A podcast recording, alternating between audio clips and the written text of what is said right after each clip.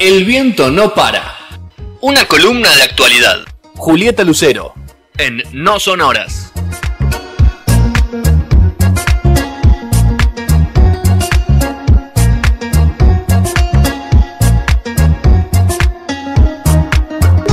Segundo bloque en el aire de Radio La Calle hasta las 21 horas y está mi amigo señor Visiglia. ¿Cómo le va, Sergio?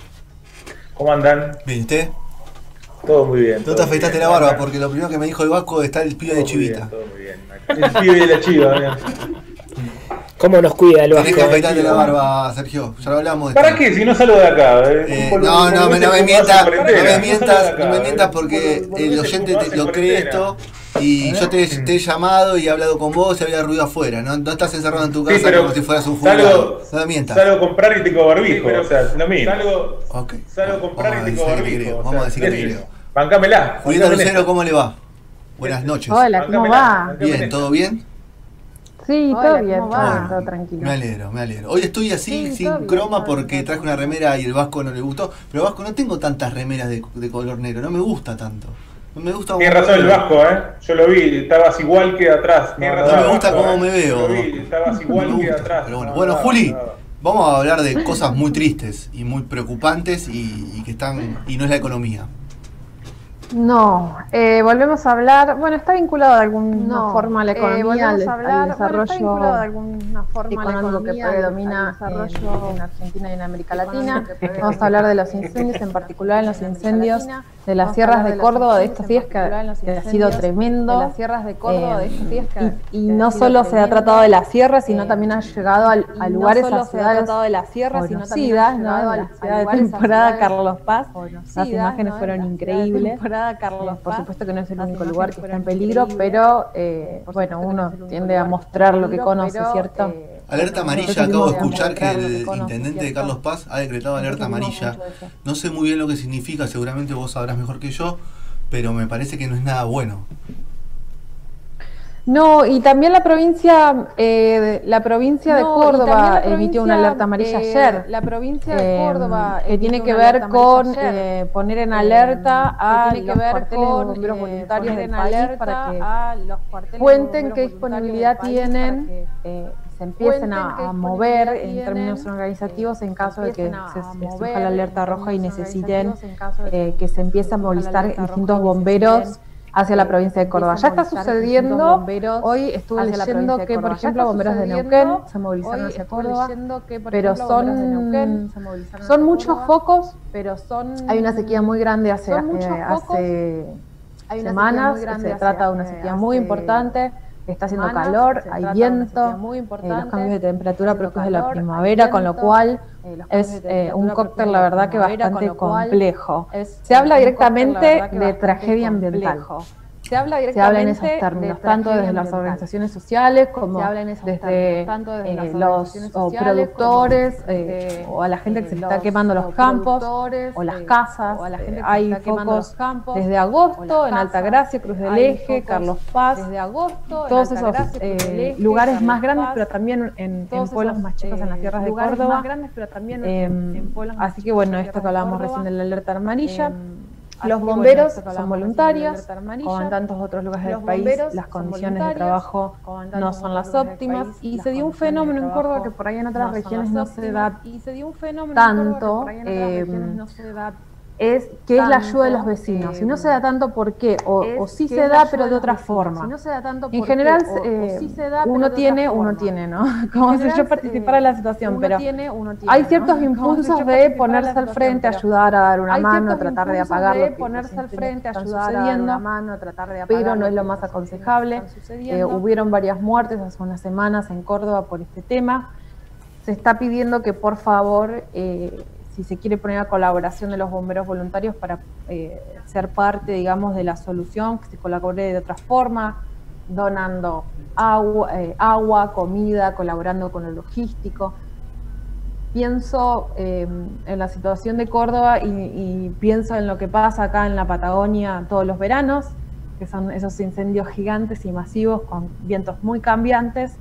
Eh, en particular acá en Madrid eh, tuvimos la tragedia de los bomberitos, que el cuerpo infantil de los bomberos, con un cambio de viento hace muchos años ya, mm, no recuerdo si 20 o 25, creo que 20 años, eh, terminaron muriendo atrapados en las llamas. Desde entonces la actitud de la población en torno a cómo se puede ayudar a los bomberos cambió muchísimo y, y- y tiene que ver con una tragedia. A Córdoba un poco le está pasando eso.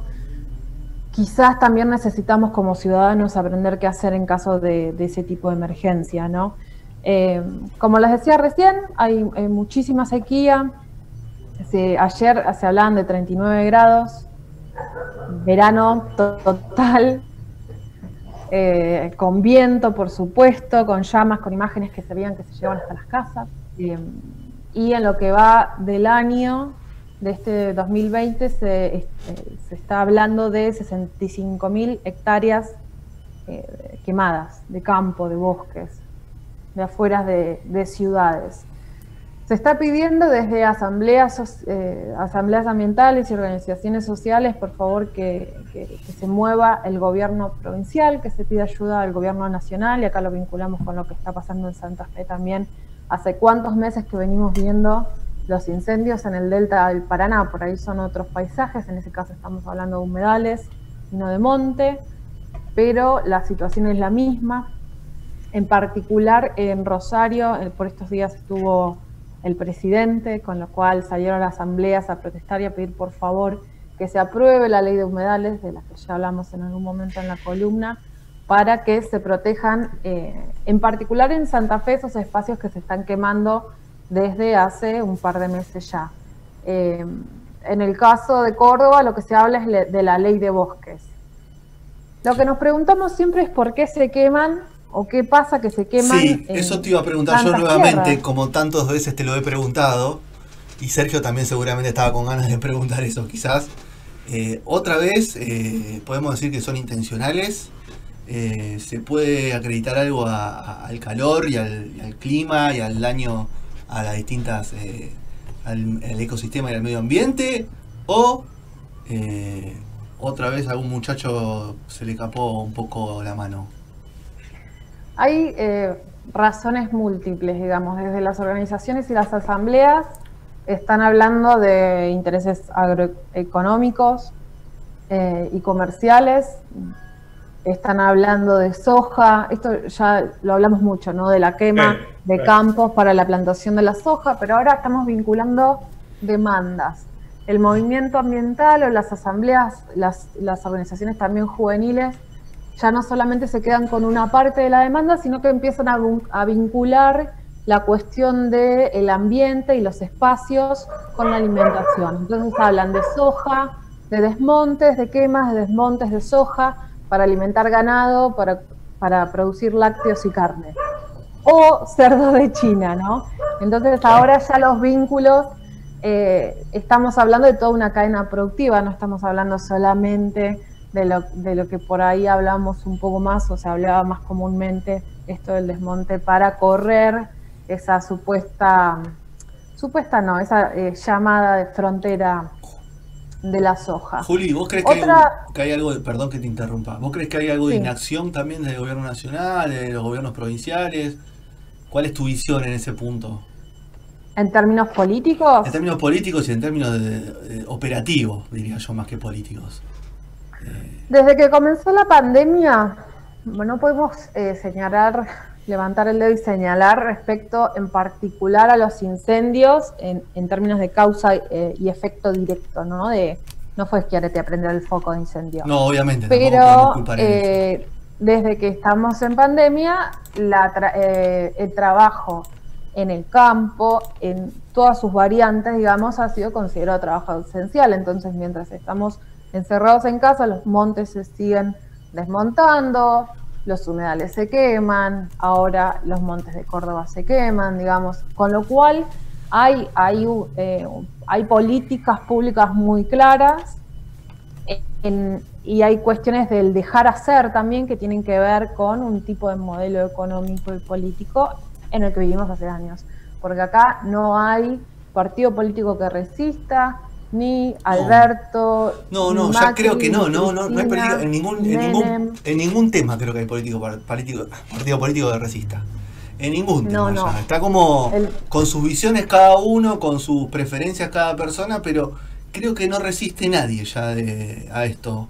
Eh, no sé, Sergio, si tiene alguna consulta para hacerle a Juli. Porque ahí lo- No, no, no, tranqui, estamos, estamos bien, estamos bien ahí, bien. atendiendo todo lo que dice. Y eh, eso de, de ver también cómo, cómo es siempre más de lo mismo, ¿no? O sea, eh, cada, tres frases que tira Juli dice, esto ya lo hablamos, esto ya, se, ya sucedió, ¿no? Eh, Es como... eh, y eso justamente hace que, lo que decía recién, tra- traspasa cualquier, cualquier estado, perdón, cualquier gobierno que, que llegue al Estado, ¿no? O sea, es, es siempre lo mismo.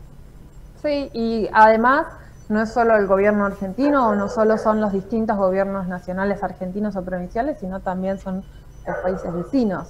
La lucha de contra, por ejemplo, las granjas de los cerdos o estas producciones más industriales de carne de cerdo es la misma lucha que se está dando en Chile, o lo mismo con los salmones, o la selva y el bosque en la, eh, la selva brasilera, digamos, el Amazonas, no, no nos resulta extraño. Es la forma en que estamos produciendo y destruyendo el mundo Claro. al mismo tiempo. Dos causas por ahí que sí me gustaría mencionar. eh, la gente, digamos, de Córdoba habla que eh, respecto a lo intencional ¿no? de los incendios, que en el campo o en algunas zonas de campo lo que se hace es quemar en la época de sequía, antes de que vengan las lluvias, quemar los campos, los pastos secos, para que se rebrote justo antes de que empiece a llover y entonces tenga ese impulso ya para cuando venga la época de lluvia y después venga, eh, o sea, se pueda alimentar el ganado sin tener que invertir tanto en alimento para ese ganado. Entonces, eh, también se está hablando de eso. Hay prácticas que eh, a menor escala no tienen el impacto que tienen en escala grande. Y por otro lado, eh, está la cuestión inmobiliaria, los emprendimientos mo- inmobiliarios, que de esos también hablamos mucho eh, alrededor de la, de la ciudad de Buenos Aires o del, o del, en realidad ya ni de la ciudad, ¿no? del tercer cordón, Claro. todo lo que pasó con todo lo que los humedales o lo que eran ex, ex estaciones de trenes, eh, el norte de la provincia de Buenos Aires, Santa Fe, eh, todos estos espacios que de golpe quizás no eran para construir, están, o sea, que eran para producir o eran simplemente tierras que debían estar eh, sin producción por una cuestión de, en el caso de los humedales, de ser esponja, digamos, absorber eh, e- excesos de lluvia, por ejemplo. Bueno, se están eh, avanzando sobre esos territorios para hacer, eh, tener cuestiones inmobiliarias, emprendimientos inmobiliarios.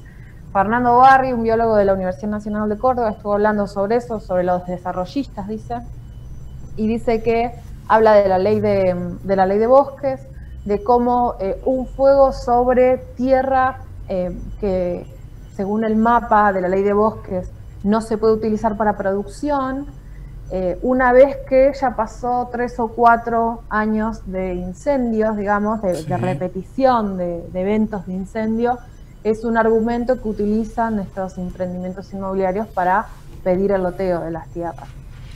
Respecto a esto, Muy bien. Recordarles eh, es- lo de siempre, ¿no? Esto como funciona tipo semáforo, la ley de bosques, los espacios verdes que sí se pueden explotar en términos eh, productivos, después están los naranja y los rojos. Eh, una vez que se aprobó la ley, ahora es el debate de qué pasa con los espacios naranja y cómo se pueden convertir los rojos o no a naranja, claro, va cambiando. Algo similar que pasó con, lo- la, con la ley de glaciares, que una vez que se aprobó se empezó a discutir, bueno, ¿y qué son los glaciares? ¿Qué es un periglaciar? O sea, dónde sí, dónde no. Pero bueno, se está hablando también eh, de la cuestión de los emprendimientos inmobiliarios. Para cerrar, eh, Fede, si me Sí, dejas contar que en, bueno, Carlos Paz está un poco más calmo, bajaron los vientos. Eh, con respecto a ayer, ¿no? Sí. Que siguen trabajando hoy 300 bomberos y 10 aviones hidrantes en la provincia. Se está hablando entre 300 y 400 bomberos por día, bomberos voluntarios con recambio, etcétera. Y que se esperan lluvias recién para el sábado. Ok. Bueno, ¿No? vamos a hacer fuerza Eh, para llevar más, más, mucho, mucho más días. Sí, se, se está esperando para el sábado que haya un poco de alivio, que, la, que pare el viento es otro alivio, que bajen las temperaturas también podría ser otro alivio. Y las dos lugares o las dos zonas por ahí que están más complicadas en Córdoba en particular son la cumbre y la Pacorral con una línea de fuego que están hablando de 20 kilómetros. Muy bien. Eh, por ahí para seguir el tema, eh, a ver qué sucede. Y sí, atentos.